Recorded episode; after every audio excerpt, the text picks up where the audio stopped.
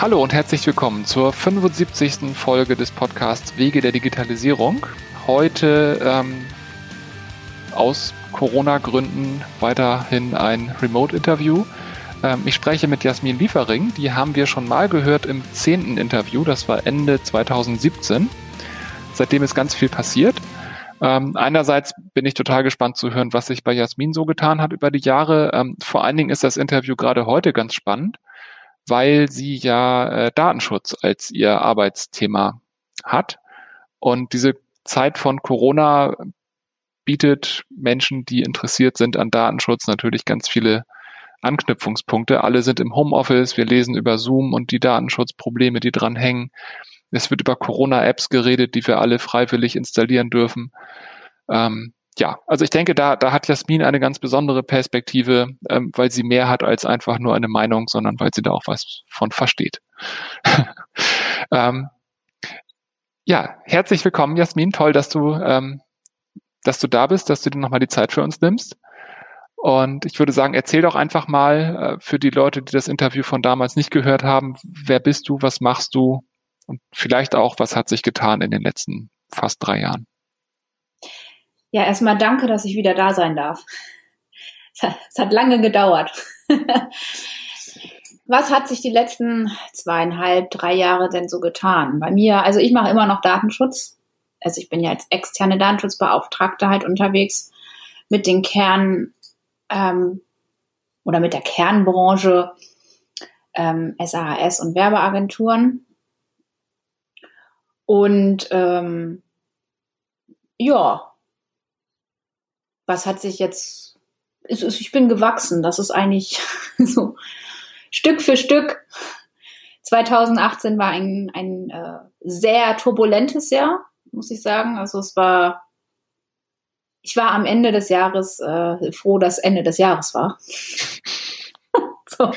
Lag das nur an der Datenschutzgrundverordnung oder auch an, das, an anderen Themen? Nee, das war tatsächlich äh, die DSGVO. Also es, äh, ich habe irgendwie drei Monate lang ähm, nur drei Stunden nachts geschlafen. Das hat mich äh, schon ganz schön geschlaucht. Und ich habe halt irgendwann so gemerkt, ähm, dass ich gar nicht mehr, also dass ich innerlich so total angespannt war. Ich konnte gar nicht mehr loslassen. Mhm. Das war nicht schön. Und ähm, ja, deswegen war ich halt irgendwann froh, dass das, äh, dass das Jahr vorbei war und das alles so in ruhigen Modus halt reinging. Ja, und 2019 halt auch wieder munter gewachsen und ähm, da hat sich ja zum Glück alles so ein bisschen beruhigt gehabt. Ähm, man hat sich so zurechtgefummelt, sage ich mal, so, dass man sagt, ja, man hat so sein, sein Groove in der Arbeit mit den Kunden und so, alles ist, ähm, äh, ja, ist organisiert, läuft.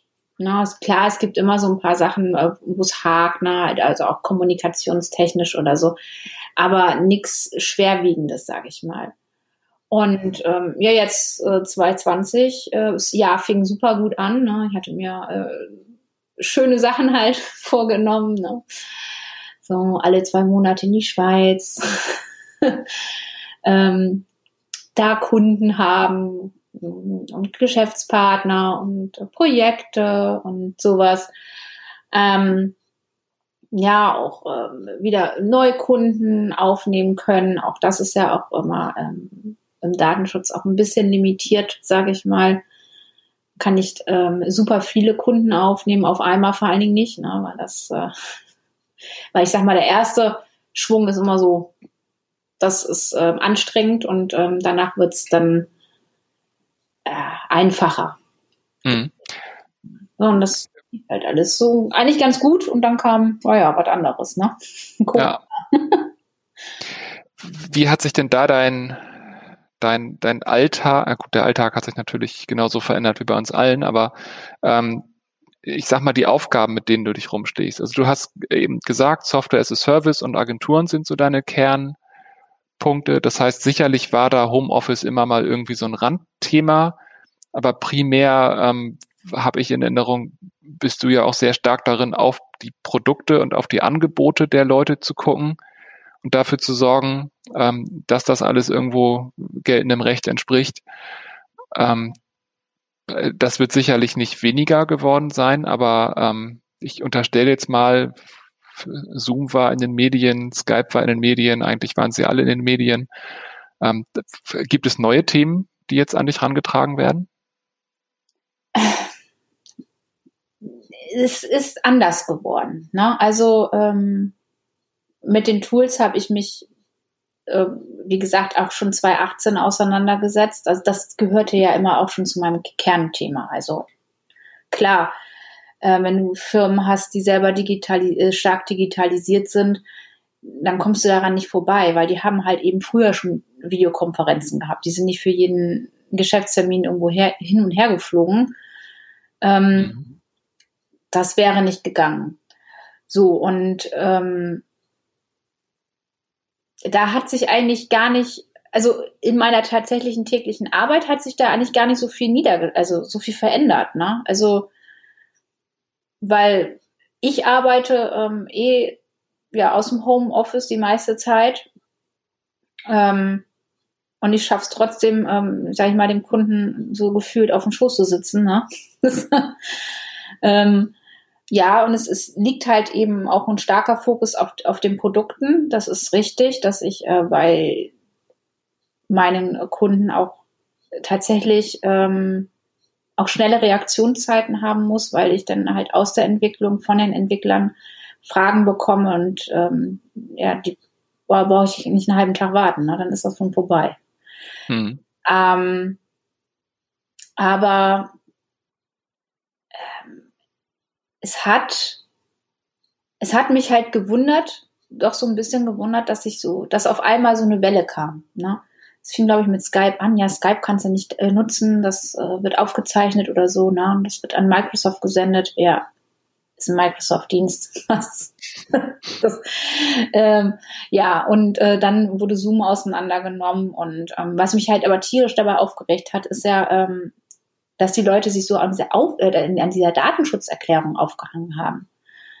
So, es steht alles in der Datenschutzerklärung nicht drin. Nee, das muss es auch nicht. Dafür gibt es den Auftragsverarbeitungsvertrag. Ne? Nach dem muss man halt eben suchen.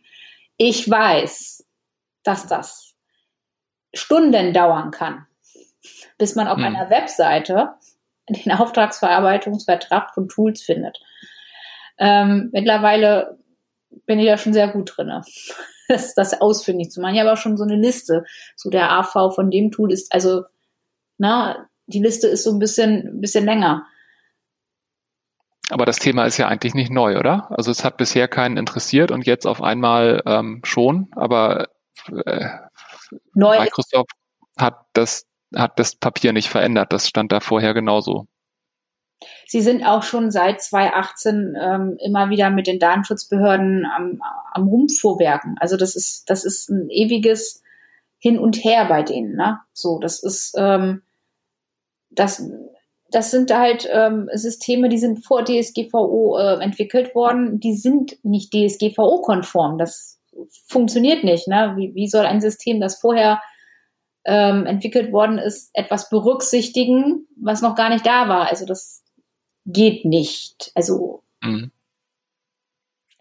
also da muss man ähm, also nicht, wenn es userfreundlich sein soll. Da ist, da ist es, glaube ich, noch die große Herausforderung, diesen Datenschutz in die User Experience mit einzubauen. Das ist, äh, wo ich auch manchmal so sage, ähm, das ist nicht schön. Na, also auch ich habe irgendwo äh, so eine Grenze, wo ich so sag, also jetzt muss auch mal die Usability mal ran, ne? Hm. Uh, Usability, Datenschutz, DSGVO, ich finde, das sind hervorragende Stichpunkte für die Corona-App, über die wir ja auch ähm, zumindest in der Tagespresse schon ein bisschen was lesen durften. Wie, wie siehst du das? Also die Frage, ob uns so eine App helfen wird, die Pandemie in den Griff zu kriegen oder nicht, denke ich, ist die eine. Da gibt es die Aussage, 60 bis 70 Prozent der Leute müssten es nutzen. Ähm, ob das jetzt sinnvoll ist oder nicht, weiß ich gar nicht, ob wir das hier, ähm, also ob wir dazu, ob irgendjemand von uns dazu genug Wissen hat, um das zu beurteilen. Aber ich finde die Datenschutzfrage total spannend und du weißt darüber noch viel mehr als ich. Wie? Das Spannende ist, du hast gerade gesagt, es muss ja einen Nutzen haben. Ne? Und wir können darüber nicht diskutieren. Ähm, wir haben in der DSGVO so etwas wie eine Zweckbindung. So. Und der muss definiert sein, der Zweck. Und das sollte schon eindeutig geklärt sein. Also es sollte, es muss tatsächlich eindeutig geklärt sein aus meiner Sicht, wozu mache ich das Ganze? Ne? Was ist das Ziel? Und das Ziel heißt nicht Pandemie eindämmen. Das ist, also, wenn ich das irgendwo in eine Datenschutzerklärung reinschreiben würde, Pandemie eindämmen, dann wird mir das äh, eine Aufsichtsbehörde um die Ohren schlag, äh, schlagen. Ne? Das funktioniert nicht. Also das muss schon genauer definiert sein. Es kann nicht sein, dass der Zweck heißt, wir wollen Leben retten und alles andere ähm, bleibt nebulös. Das funktioniert nicht. Weil es zu unkonkret ist. Also ich meine, der, der größere Zweck Leben retten ist ja sicherlich äh, gegeben und nicht falsch, aber das heißt, es ist nicht äh, konkret genug, um, um so dazustehen. Genau. Wir haben ja auch Datenschutz vertritt ja ein Grundrecht. Ne? Diese informationelle Selbstbestimmung. So. Und ähm, wir müssen halt, wir, wir wägen ja Grundrechte hier gegeneinander ab. Ne? Mit dem Lockdown haben wir unsere Bewegungsfreiheit sehr, sehr eingeschränkt. Und ähm, es ist halt einfach so, dass wir auch hier immer wieder nach dem Zweck fragen müssen. Wir müssen, es geht ja nicht, dass jetzt ein Grundrecht über allem steht und alle anderen haben da, haben sich dem äh, unterzuordnen, weil dann kann ich immer sagen, ich will Leben retten.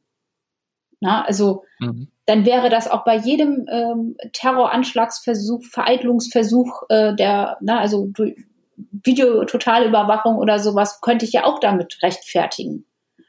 So. Aber die Frage, und das ist ja halt auch, was der Datenschutz immer wieder fragt, ist, ist es angemessen? Mhm. Haben wir hier eine Angemessenheit? Und ähm, das ist die eigentliche Frage. Die kann ich aber ja nur beantworten, wenn ich einen Zweck habe, diesen Zweck definiert habe, den muss ich definieren. Ich muss den Zweck definieren, ich muss die Angemessenheit abwägen und ich muss eine Rechtsgrundlage haben. Und diese Rechtsgrundlage muss auch eindeutig sein und ähm, sie muss so gestaltet sein, dass sie nicht den Zweck ähm, ja, dagegen läuft, gegen den Zweck. Ne? Also wenn ich jetzt sage, ich möchte eine Tracking-App machen oder Tracing, wir haben jetzt ein neues Wort dafür erfunden, es heißt Tracing. Das mhm. fand ich auch interessant, okay. Wir machen jetzt Tracing. Ähm, wenn ich, also ich sage Tracing und ich gehe her und sage, okay, welche Daten werden erhoben, dann habe ich halt ähm, unter Umständen GPS-Daten, das sind laut DSGVO, ne, also Standortdaten sind äh, personenbezogene Daten.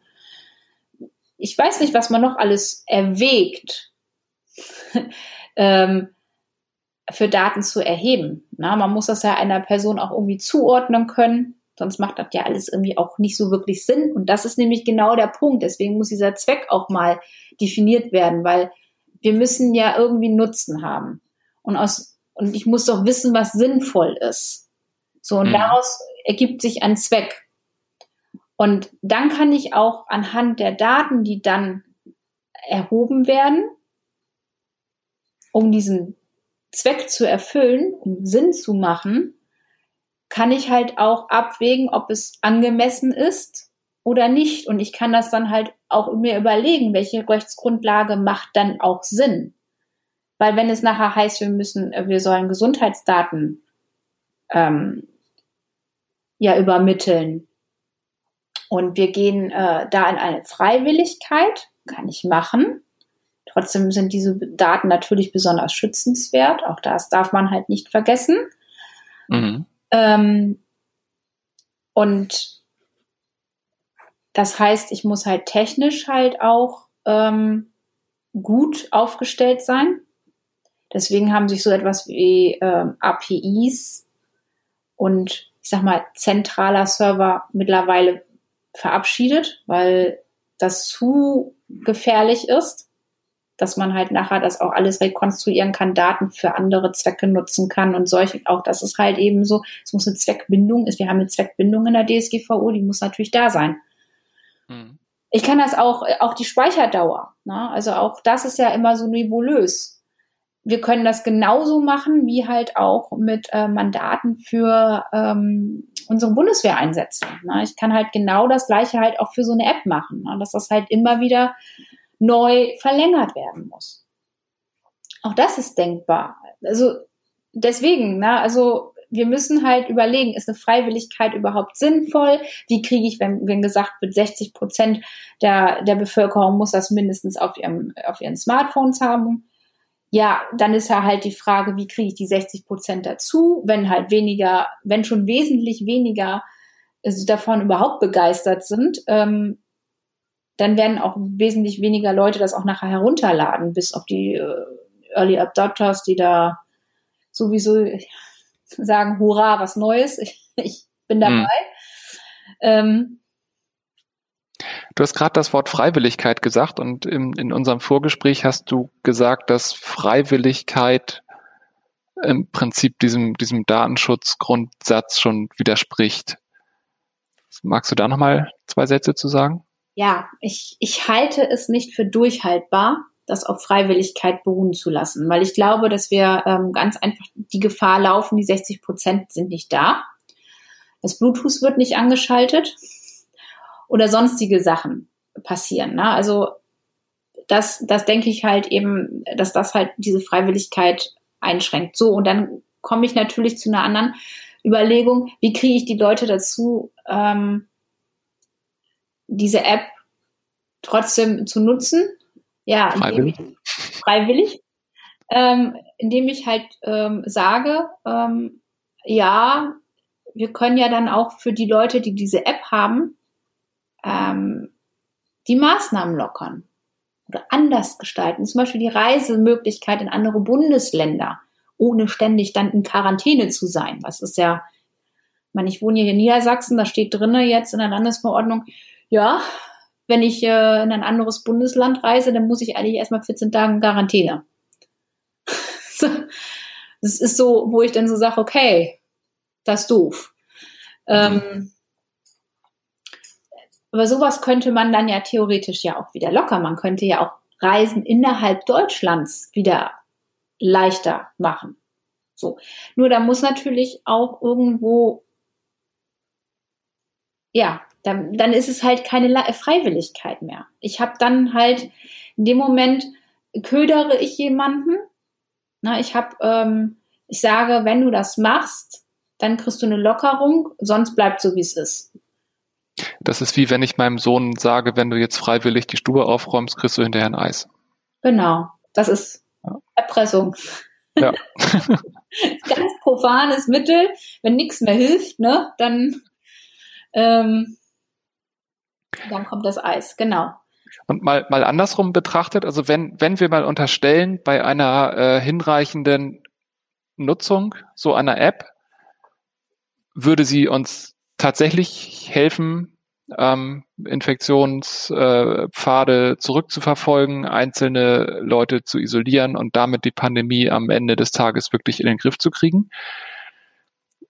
Wie müsste so etwas datenschutzkonform, DSGVO-konform aussehen, damit du sagst, unter den Bedingungen werde ich Early Adopter und werde all meinen Freunden sagen, macht es auch?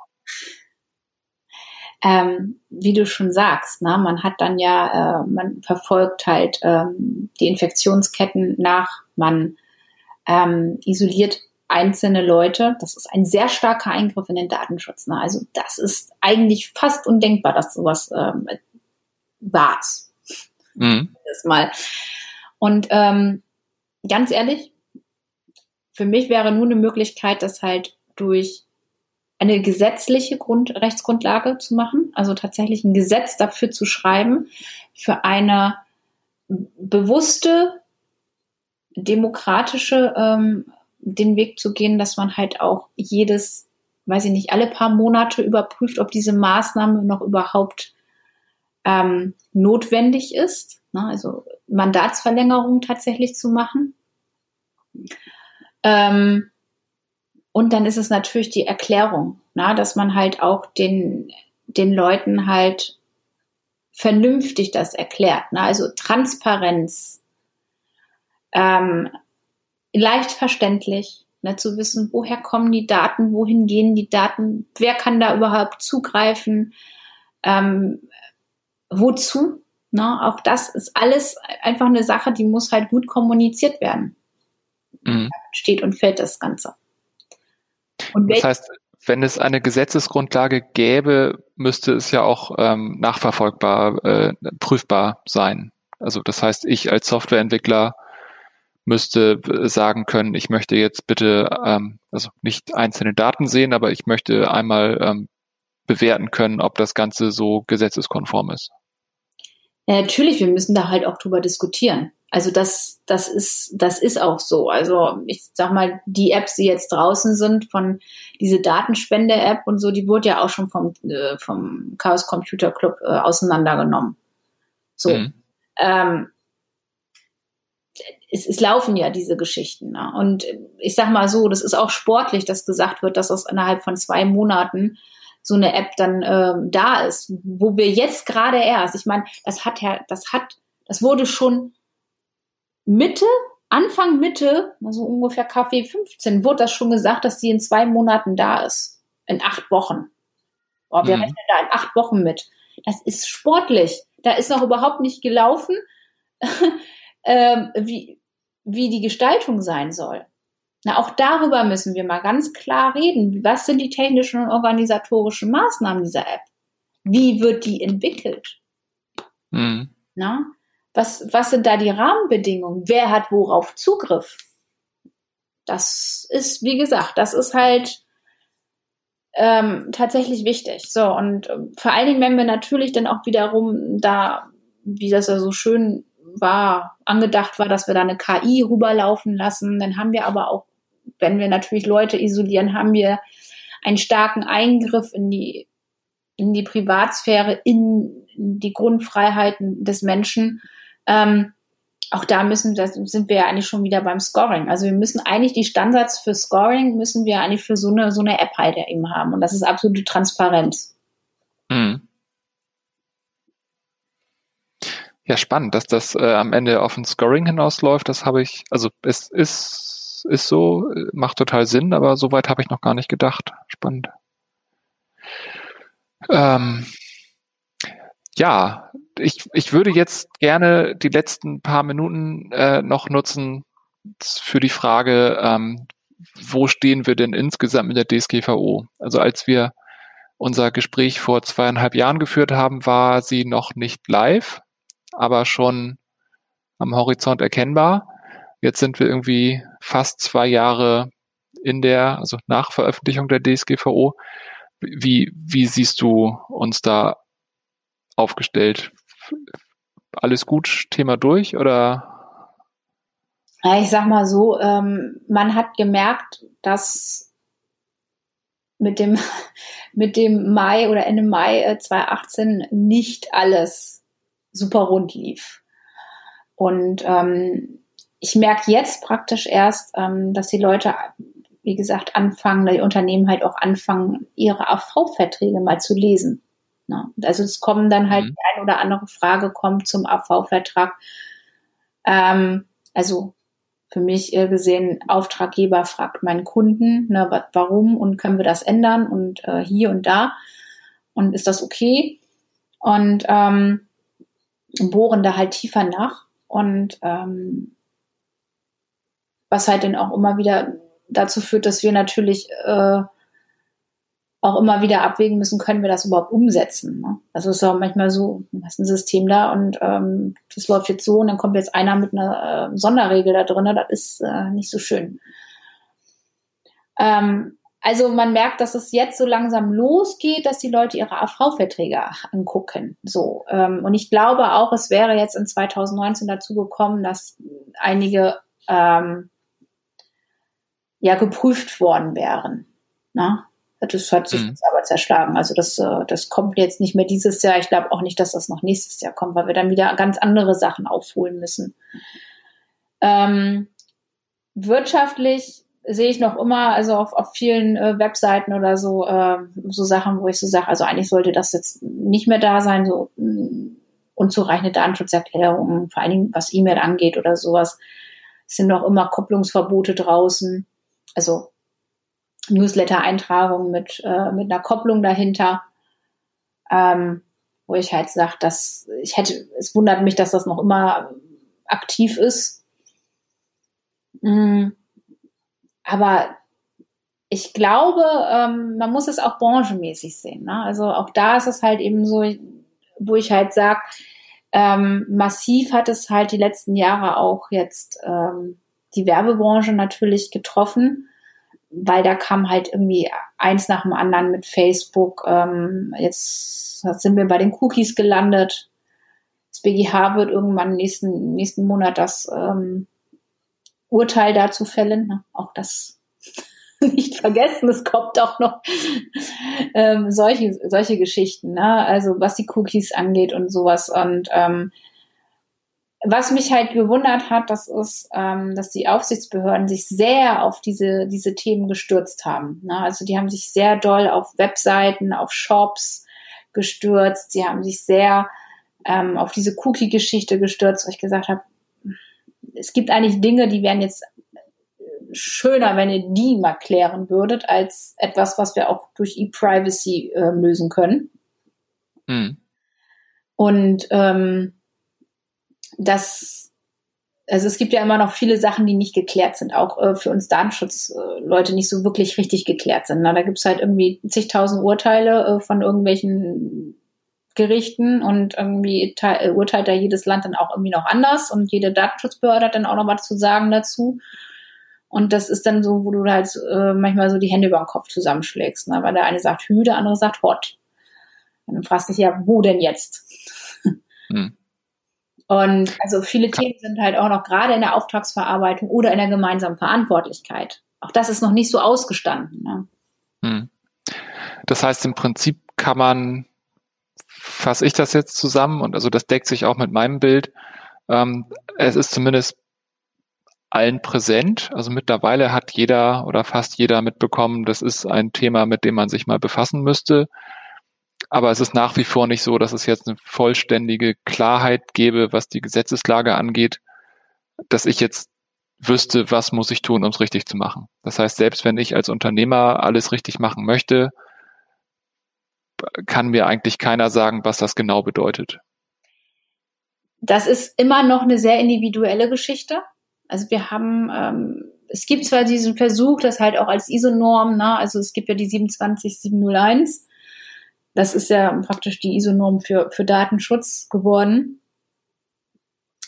Aber so richtig, ähm, dass wir jetzt einen Standard haben, der sagt, du musst das, das, das und das und das alles beachten und machen und tun, den gibt es halt tatsächlich nicht, weil es halt eben immer wieder darauf äh, zurückzuführen ist, so ähm, Grundlage für was muss ich machen, ist erstmal, was für Daten erhebe ich. So.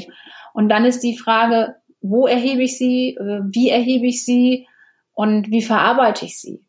Und das Erschreckende, was ich ähm, feststellen musste, ist halt, dass die Aufsichtsbehörden sehr wenig Verständnis oder Ahnung von digitalen Geschäftsmodellen haben. Das ist äh, die haben vielleicht technisch ein bisschen mehr jetzt als vorher. Ne? Also das technische Know-how ist tatsächlich äh, bei den Aufsichtsbehörden gestiegen. Aber ähm, du merkst so, so in manchen Bereichen, wo die sich total verrennen. Also mhm. sag mal so, es ist so dieses typische, zum Beispiel Google Analytics ist, ist böse. Ne? Auch wenn du es anonymisierst ja, wie jetzt? so, ich habe doch extra diese Funktion. Ja, aber du musst trotzdem deswegen, ähm, ja, das, das ist auch, deswegen ist das auch so, so, eine, so, eine, so eine Geschichte, wo ich immer so sage, das, das macht mir ganz kirre, ne? Weil dann die Datenschutzbehörden sagen, ja, Google Analytics, selbst wenn du die Daten halt irgendwie anonymisierst, sind die halt, ähm, ähm, sind, ist das böse, dass du das machst, ne? Du musst halt eben auf Einwilligung gehen. Also, aber ihr hattet doch mal gesagt, wenn es anonyme Daten sind, dann sind es gar keine personenbezogene Daten. Na, also es, ist, es widerspricht sich dann irgendwo selber dann irgendwo zwischendurch. Mhm. Ähm, das äh, wäre schön, wenn man da dann so eine Linie hätte und nicht irgendwie durch die Länder und nicht durch EU-Länder natürlich auch noch mal richtig viel. Da macht Spaß. Äh, ja, das kann ich mir kann ich mir sehr gut vorstellen. Was ist denn deine größte Challenge äh, dahingehend aktuell? Ist das eher Corona-bedingt oder ist das eigentlich das, was vorher auch schon deine Challenge war? Boah, Corona-bedingte. Gibt es Corona-bedingte Challenge? Ähm, nee, eigentlich nicht. Also Corona-bedingt habe ich nichts äh, Besonderes jetzt auf dem Tisch. Und ähm, Nee, es ist halt eher auch so, dass ich tatsächlich auch mehr Zeit habe, äh, tiefer einzusteigen in, in diverse Sachen, was der ein oder andere Kunde von mir auch gemerkt hat. dass ich da mal ein bisschen genauer, also äh, mich, mich da durchwühle sozusagen, vor allen Dingen in dem Bereich Privacy by Design, ähm, mhm. da, mich da halt mehr mit beschäftige. Ne? Ich bin ja auch so und rumspiele Cool. Ähm, wer, wer, sich damit näher befassen möchte, hast du da Quellen, die du, die du nennen kannst, die wir verlinken wollen? Also ich, ich luschere gerade mal eben auf unseren Artikel von damals. Da hattest du einerseits die DSGVO selber verlinkt. Da hattest du ein Podcast, produktiv in digitalen Zeiten genannt, Gründerszene und Stiftung Warntest. Gibt es darüber hinaus neue Quellen, die spannend wären. Ja, die DSGV, also grundsätzlich ist es die, ähm, es gibt nicht so richtig ein, ähm, ja, wo ich jetzt sage, das, das sind meine primären Quellen, weil ich lese auch Presse. Ne? Also klar, ich lese halt eben auch einschlägige Blogs, ähm, aber das meiste muss ich mir auch so zusammensuchen. Ja, also dass ich halt auch aus vielen verschiedenen Quellen halt ähm, ähm, mir das zusammensuche und ähm, ich sag mal die Extreme außen als Rahmen setze und dann halt gucke, wo ist die Mitte und dann gehe ich mhm. dann lang. Ähm, ja, so und das sind halt, ähm, das sind manchmal Seiten der der Datenschutzbehörden. So, das ist auch manchmal die EU-Kommission die bringt ja auch im Moment sehr viele White Paper halt eben auch ähm, raus, gerade was ähm, KI angeht. Ähm, sind die sind die da sehr fit, ne? Mhm. Dass sie da so ethische Grundsätze und sowas, das lese ich mir alles durch, weil das ist, ähm, das grenzt dann praktisch ja am Datenschutz mit dran. Ja, cool. Die hatte ich noch nicht auf dem Zettel, dass die mittlerweile auch gute Inhalte liefern. Werde ich, werde ich alles verlinken. Dann, äh, letzte Frage für jetzt und hier. Ähm, gibt es einen Gast, den du dir für ein späteres Interview wünschen würdest? Jetzt hast du mich eiskalt erwischt, ne? Entschuldigung. Letztes Mal hattest du dir ähm, jemanden von einer Behörde gewünscht und ich bin äh, immer noch daran äh, und versuche jemanden von der Hamburger Datenschutzfraktion äh, zu fassen zu kriegen, aber dieses Interview hat auch nach zweieinhalb Jahren noch nicht stattgefunden. Ja. Aber du darfst gerne einen weiteren Wunsch dranhängen. Einen weiteren Wunsch. Oh, jetzt muss ich echt, jetzt muss ich echt nachdenken. das ist so. Ähm, ja, es ist eigentlich immer noch so ein bisschen die Datenschutzbehörde gewesen. Ähm, ich würde aber auch ganz gerne mal, ähm, was das angeht, mal vielleicht Österreich oder halt auch mal die Schweiz. Auch die Schweiz wäre auch super interessant, ne? So, wie sehen, mhm. die, wie sehen die uns eigentlich als Insel in Europa? Ähm, ist immer sehr schön für mich. Ich reise in die Schweiz und dann das erste, wenn ich aus dem Flugzeug komme, das ist so, yeah, DSGVO-freie Zone. es ist sehr entspannt. Ich habe dann so das, so das Gefühl, ich kann loslassen. Ne? Ist so weg. Okay, dann werde ich mal gucken, ob ich jemanden äh, aus irgendeiner Schweizer Behörde zu dem Thema vielleicht zu fassen kriege. Cool. Ähm, ja, dann würde ich sagen, bin ich durch mit meinen Fragen für heute. Wir haben auch schon wieder ein paar Minuten länger gesprochen, als ich das eigentlich dachte. Gibt es ähm, irgendein Schlusswort, das du noch in die Runde richten möchtest? Ein Schlusswort. Ich war schon lange nicht mehr hier. ähm, es, es lohnt sich mal Perspektiven zu wechseln, andere Perspektiven aufzunehmen. Also das mache ich ganz oft in meiner Arbeit und ähm, das ist manchmal ein echter Augenöffner. Na, also auch mal verboten zu denken, sage ich immer. Also das ist auch so, so dieses, na, mal das nicht, was einem jetzt so offensichtlich, wie jetzt zum Beispiel mit der Freiwilligkeit bei den Corona-Apps, das ist offensichtlich, ne, dass das ähm, in die Richtung gehen sollte, theoretisch, so gefühlt. Aber ob das wirklich Sinn macht, ist eine andere Geschichte. Und deswegen lohnt es sich halt, verschiedene Perspektiven einzunehmen. Das ist ein sehr schönes Schlusswort. Vielen Dank. Ja, bitte. Gut. Ja, dann war das unser 75. Interview, das zweite mit Jasmin Liefering. Ähm, vielen Dank, dass du dir nochmal die Zeit für uns genommen hast. Ich habe wieder ganz viele spannende Sachen gelernt. Ähm, ja, an alle, die dazugehört haben. Wir werden ähm, alles, was wir an Quellen genannt haben, natürlich wieder verlinken ähm, auf der Webseite wegederdigitalisierung.de. Ähm, schreibt uns Kommentare, schreibt uns E-Mails, teilt das Ganze gerne in den sozialen Netzwerken eures Vertrauens. Ähm, ja, vielen Dank fürs Zuhören und bis zum nächsten Mal.